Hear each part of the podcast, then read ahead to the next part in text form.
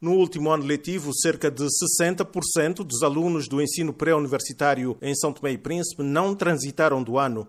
Liberato Muniz é presidente da Fundação Atena, gestora da maior universidade privada do país. Pela qualidade dos alunos que nós recebemos, por exemplo, no ensino universitário, é que o ensino básico e o ensino secundário está mesmo muito, mas muito mal.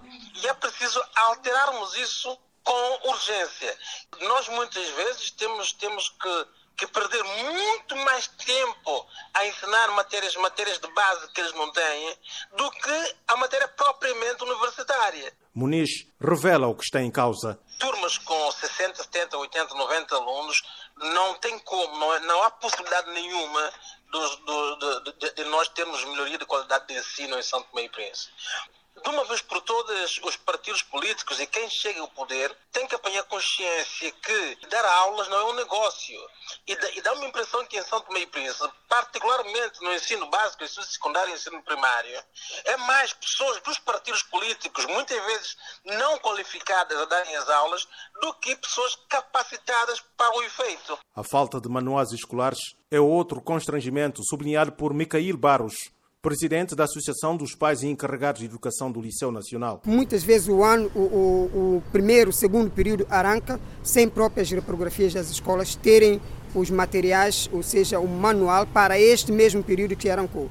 Outra questão também tem a ver com a ausência de acompanhamento dos pais eh, eh, nas aulas ou com, com dos filhos durante o período eh, da aula. Falta de segurança e brigas com recurso a armas brancas também contribuem para a degradação do ensino, disse a diretora da maior escola pré-universitária do arquipélago, Maria da Graça. São problemas que eles trazem do bairro, de casa até a instituição. E nós estamos a tentar, nós vamos colocar em vigor a, no, o nosso regulamento e esperemos que os alunos entendam que é para o bem deles, que a, com agressividade não se chega a lugar nenhum.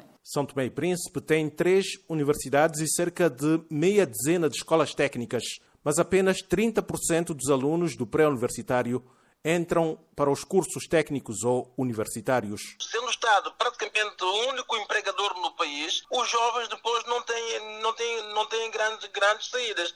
E é preciso que haja uma reorganização urgente do Estado, no sentido de saber efetivamente o que é que se tem que fazer e também para direcionar os cursos, ou seja, as formações para as áreas que nós mais, que nós mais precisamos. Segundo o presidente da Fundação Atena, para o próximo ano letivo, a sua universidade vai ter uma redução de cerca de 50% de alunos. Isso porque mesmo os alunos que já estão no terceiro, quarto ano dos cursos estão a sair do país, estão a abandonar o país, estão a abandonar os cursos. Os jovens santomenses, neste momento, não acreditam minimamente no futuro em São Tomé e Príncipe. Isso é muito preocupante. A Associação dos Pais e Encarregados de Educação do Liceu Nacional avisa que só há uma saída para a resolução dos problemas do ensino em São Tomé e Príncipe. Toda a gente que está dentro do sistema há mais de cinco anos, que preocupa com, com a qualidade do ensino, sabe perfeitamente eh, que tipo de problema existe e conhece também os remédios para